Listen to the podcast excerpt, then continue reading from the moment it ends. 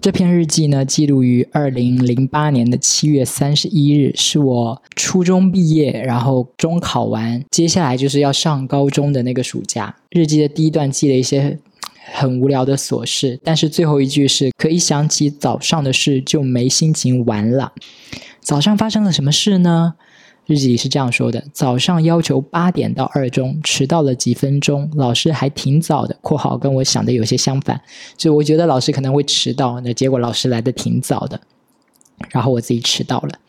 那老师是个三四十岁的女人，班主任又讲了所有老师都会讲的那一套，令偶十分反感，令偶十分反感。就是那个时候，嗯。那个时候的流行语嘛，大家都不说我是我，都说偶，我就觉得蛮好笑的。就现在在看，令偶十分反感。这个把我说成偶，就感觉很土啊。就以前那些流行词，真的，哎，流行词这种东西就是这样，一过了那个时间段，你就会觉得哇，好土。你现在再看看那些什么，一切都是浮云，谁谁谁，你妈喊你回家吃饭，然后还有什么？歌抽的不是烟是寂寞，你就觉得这些词好土哦。后来我发现了这件事嘛，就是可能通过一些观察，然后听到一些人分享这个，就会觉得说啊，真的是流行词不能那么挂在嘴边，你因为你以后再看就会觉得非常土。当我发现这一点之后，我就尽量避免使用网络流行语了。我觉得，我觉得平时聊天倒无所谓，什么 Thank you，什么 Barbecue，你你爱怎么说怎么说。可是如果你想做一个经典作品的话，你就是要。避免用这些词。我想起我前段时间在读那个张爱玲的《秧歌》，然后刚开始那段，因为它是什么环境描写什么的，我就觉得我看的云里雾里的。我怀疑说是不是因为年代久远的关系，然后它的遣词造句我已经不太能理解了。那后来发现，只是因为那是环境描写，所以我不太理解。后面他开始讲那个事情的时候，就 OK 了，我就都能看得懂了，就没有觉得很吃力。然后我就觉得。嗯，也过了那么多年嘛，他写的那个小说，如果他当时张爱玲在写他的小说的时候，用一些他当时的流行语之类的，比如说什么酸 Q、“barbecue” 之类的，我现在在看他的小说，一定觉得哇，云里雾里的，他到底在讲什么东西那种有没有？所以就是尽量用那个大家最知道的那个最原本会用的那个词，避免用那些网络流行语。我觉得这样是有助于他保存他的经典作品的，对吧？如果他要是写的一些非常口水的乱七八糟的词，我觉得他也流传不到现在来了。然后日记接下来是说，军训又要再次体现我过了三年的寄宿，要带一大堆东西，作业一大堆，还要读一本《红楼梦》，这些在暑期束缚着我的锁链。又让我想起在工地的那一次，当时的心情立刻在心中重演痛苦啊！和当初一样，一痛苦就有个仇恨的对象。当初是语文老师，现在是那个魏林（括号班主任）。就是我来到了我新的接下来要上高中的高中之后。老师可能布置的什么作业，然后我们到时候军训还是要去一个地方军训，所以我们要带一些铺盖啊、自己的生活用品什么之类的。然后老师还布置了一件事，就是要读一本《红楼梦》，大概是这样子的吧。我就觉得啊，本来那个暑假可能你你中考完就没什么事啦，就是轻轻松松的在那边打《植物大战僵尸》啊。我我当时那个暑假这样过的，结果现在老师又布置这么多任务，我就觉得很不爽。然后我就想起之前有一次。暑假的时候，我去我妈的工地，然后我就在那个工地玩的好开心，我就不想回去上学，我就有不想回去上学的心情，我就得找个人来痛恨，我觉得，然后我当时就把这些情绪发泄给我的语文老师了，就觉得都是他，都是他，又为什么要让我写作业，为什么要让我写作文，真烦什么的。然后这一次呢，我就日记里就说，之前是痛恨语文老师，现在我就开始痛恨那个班主任了。但是跟班主任跟语文老师无关呐，是你必须要上学啊，就是对吧？他们也很无辜啊，又不是他们逼着你去上学的。然后日记接下来一段就是对新生活的恐惧吧，因为我在想说，我在初中的时候跟一个朋友就是很有缘分的感觉，就是很很亲近的、很自然的就搭上话，然后变成好朋友。度过了初中的时光，而我就有点开始担心，说我在高中会不会就是交不到朋友？就是我觉得人类应该都会有这种恐惧吧，就是对新生活的恐惧，要进入新的生活圈，然后就是怕不适应啊，怕交不到朋友。应该，哎，我不知道会不会有些人他就是完全都不担心的，就觉得自己是人见人爱的，谁都愿意跟自己交朋友的，所以就是完全不会担心说要进入一个新生活，然后会害怕的。会有这种人吗？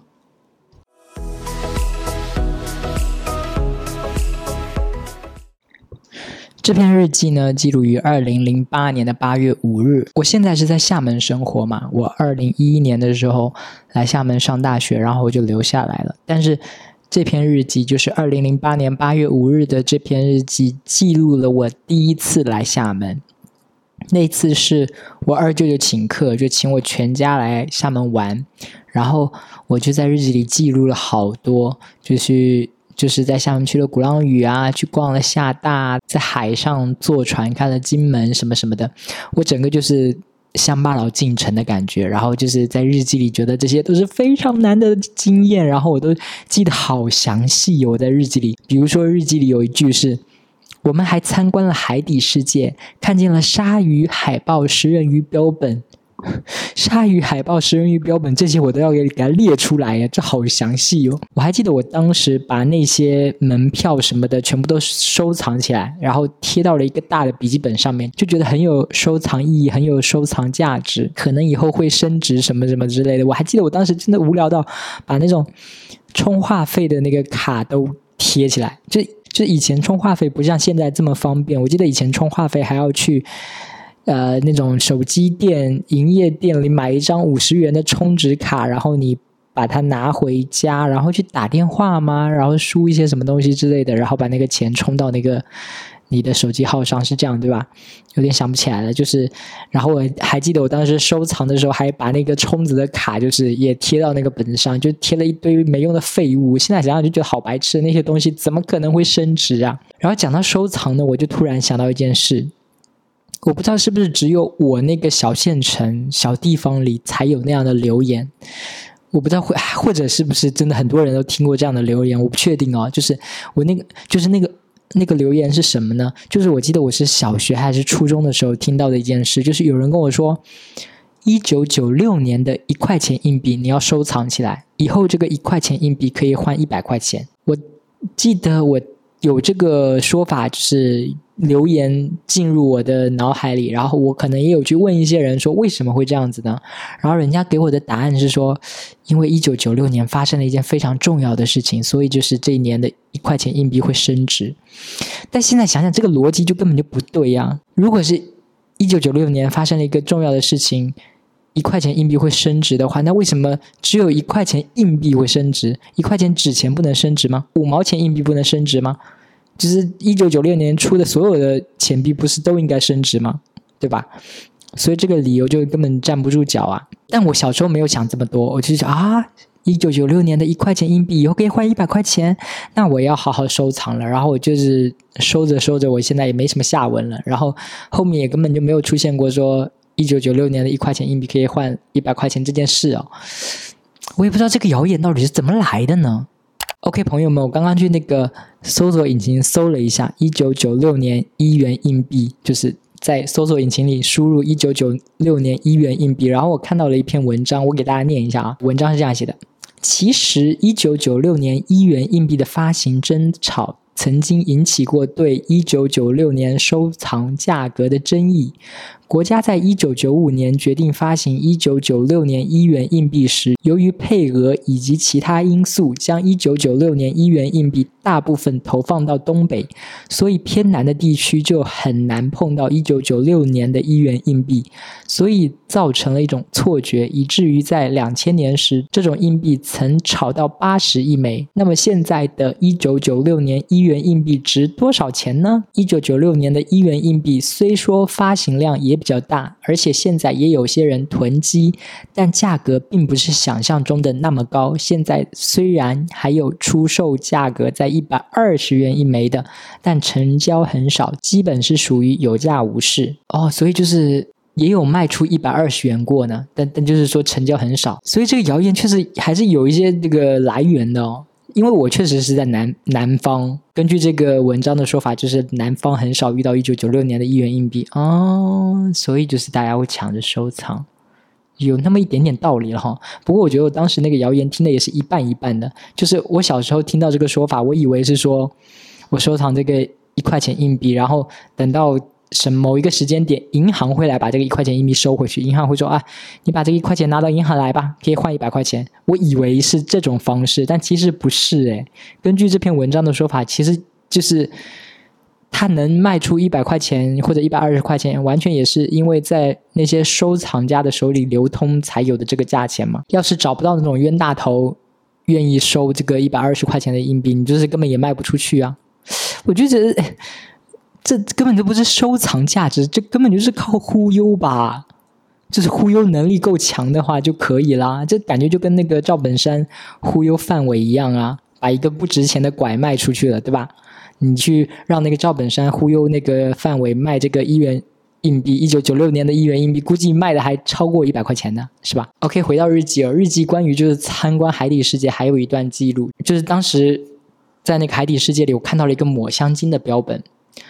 我在日记里是这样写的：抹香鲸骨标和皮标长达六点二米。我还看见一个尖尖的东西。我问导游和妈妈，那个单独放出来的东西是什么？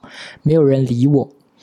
就是呃，那个抹香鲸的标本，就是在一个大玻璃的房间里面，然后有一个很大的，就是它的身体、它的皮、它的骨，然后另外有一个很圆柱形的一个。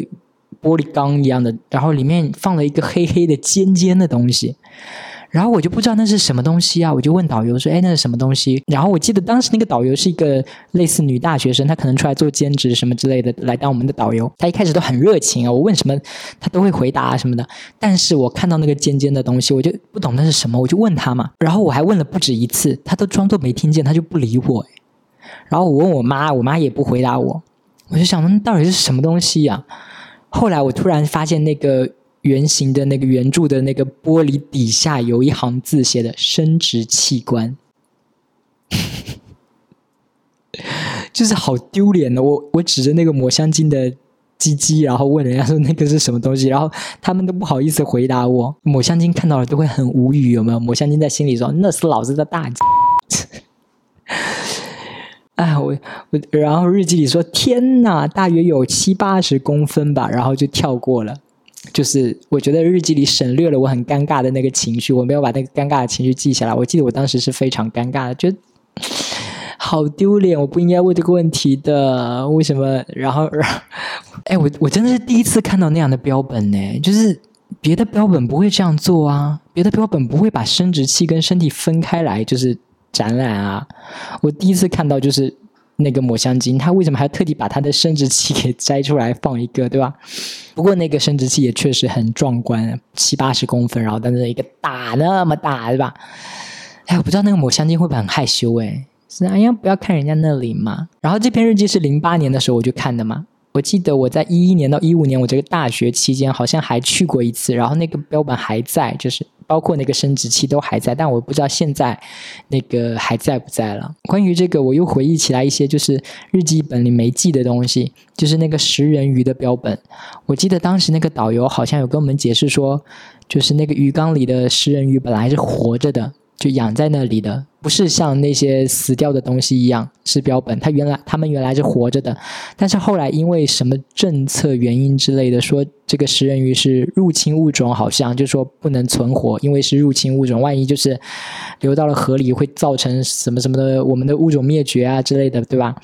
所以就是这些东西不能活着，就必须把它们弄死。所以他们的处理方式呢，就是往那个鱼缸里面倒了一些什么透明的胶水之类的。然后那几条食人鱼就本来还是活着嘛，游着游着游着就被那个胶水给弄在那儿了，嗯，不能动了，然后就死在那个鱼缸里面，然后就直接变成了那个标本。我觉得也蛮有意思的。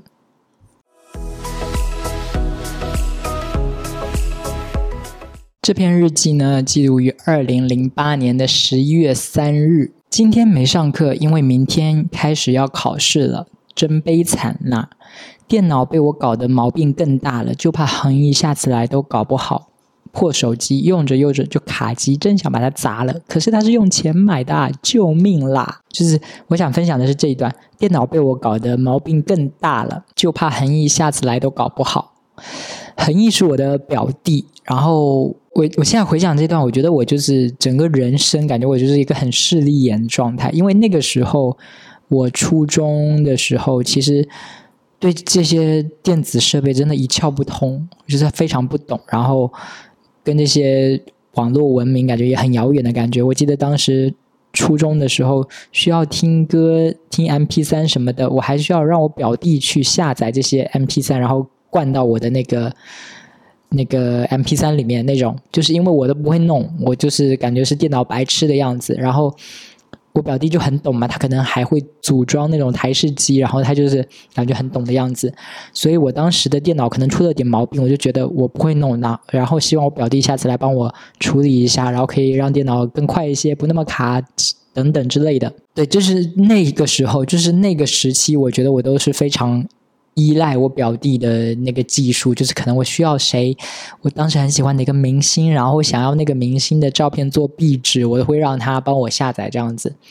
可是渐渐的，我到现在我自己就很懂了这些，我知道怎么弄，然后很多设备我我都知道该怎么操作，很多软件我也知道该怎么弄，我就觉得我已经有点懂得比他还多了，然后我就没那么依赖他了。然后我就觉得好像，嗯，感情就变淡了，这样就让我觉得我自己很势利眼，你知道吗？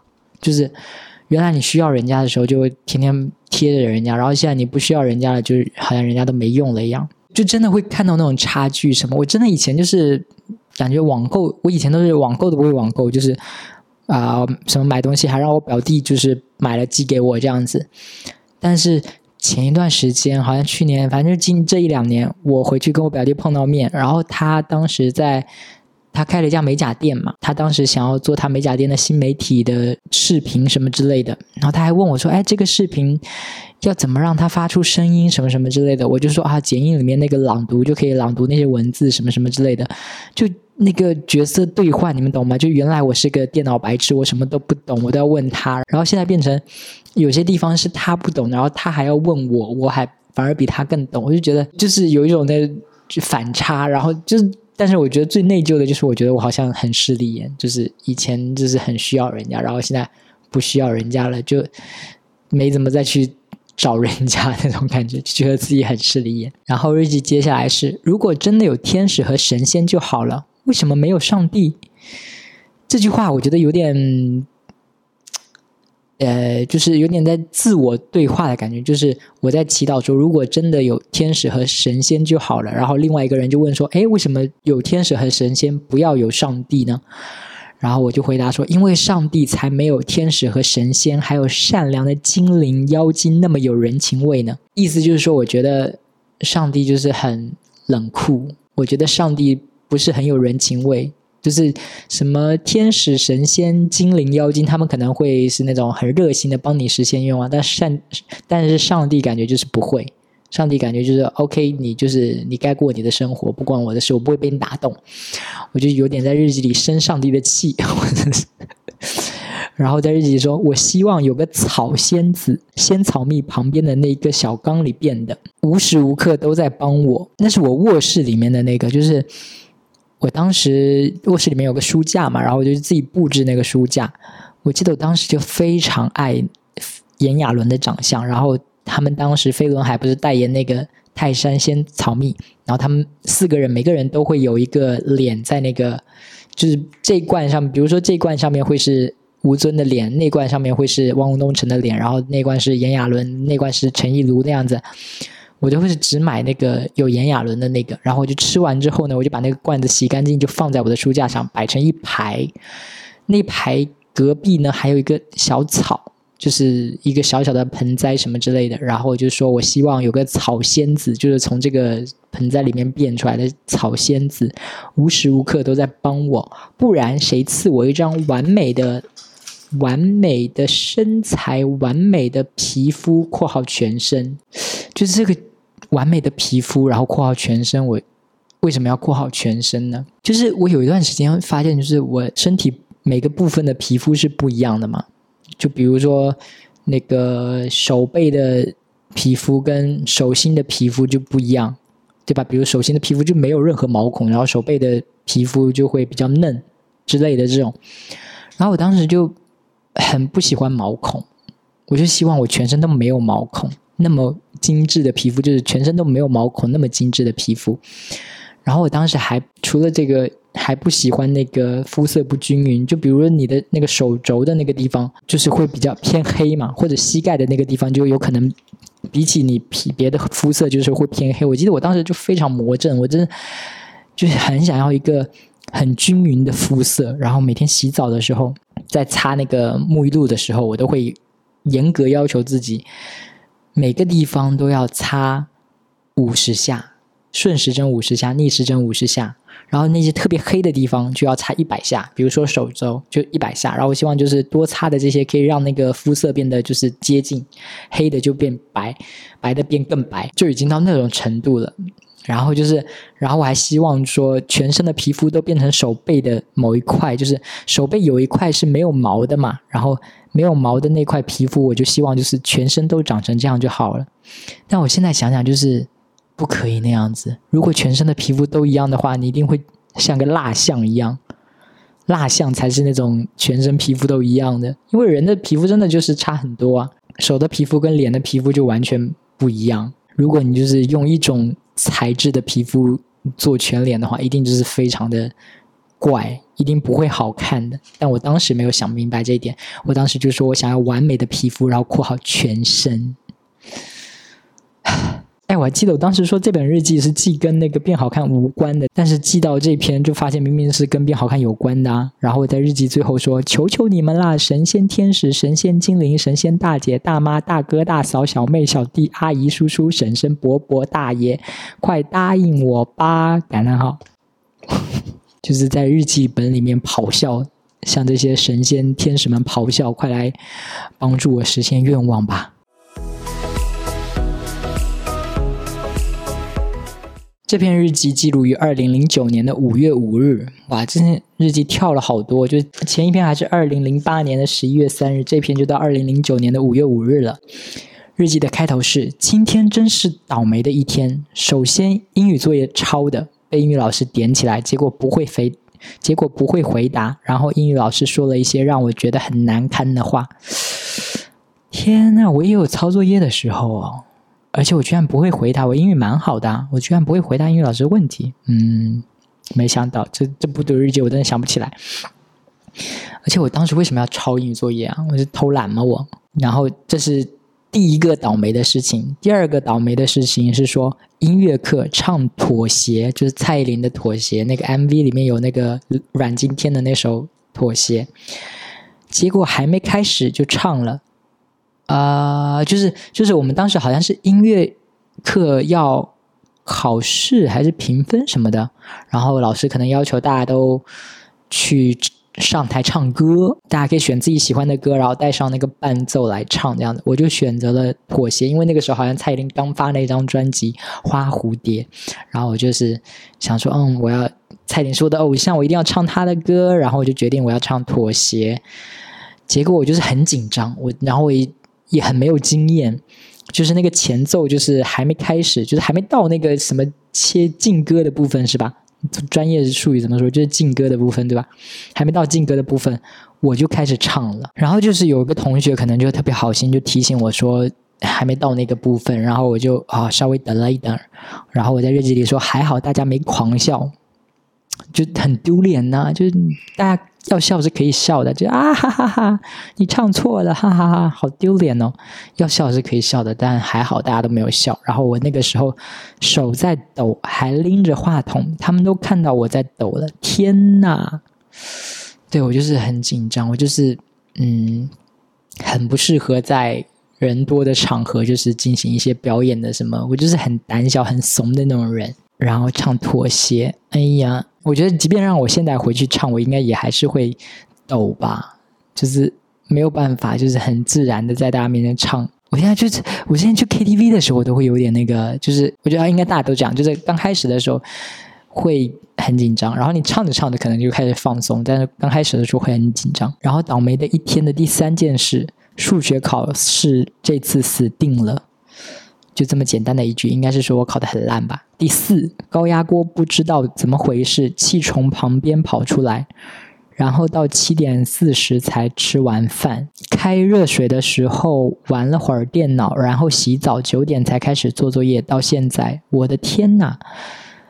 呃，现在是二十二点四十八分。就是我之前记日记的时候，除了会记上年月星期之外，我还会记上那个当时开始写日记的时间。二十二点四十八分，对当时的我来说，就是算很晚了，是不是？还需要感叹说：“我的天呐，我的天呐！”现在我真的每天是三四点才睡耶。二十二点四十八分算什么呀？啊！然后当时我不知道哎，当时是二零零九年五月五日，高压锅不知道怎么回事，气从旁边跑出来。这句话的意思是说我当时是自己在做饭吗？怎么我高一上学期我妈就不在家了，我都自己做饭了，我都忘了还有这段。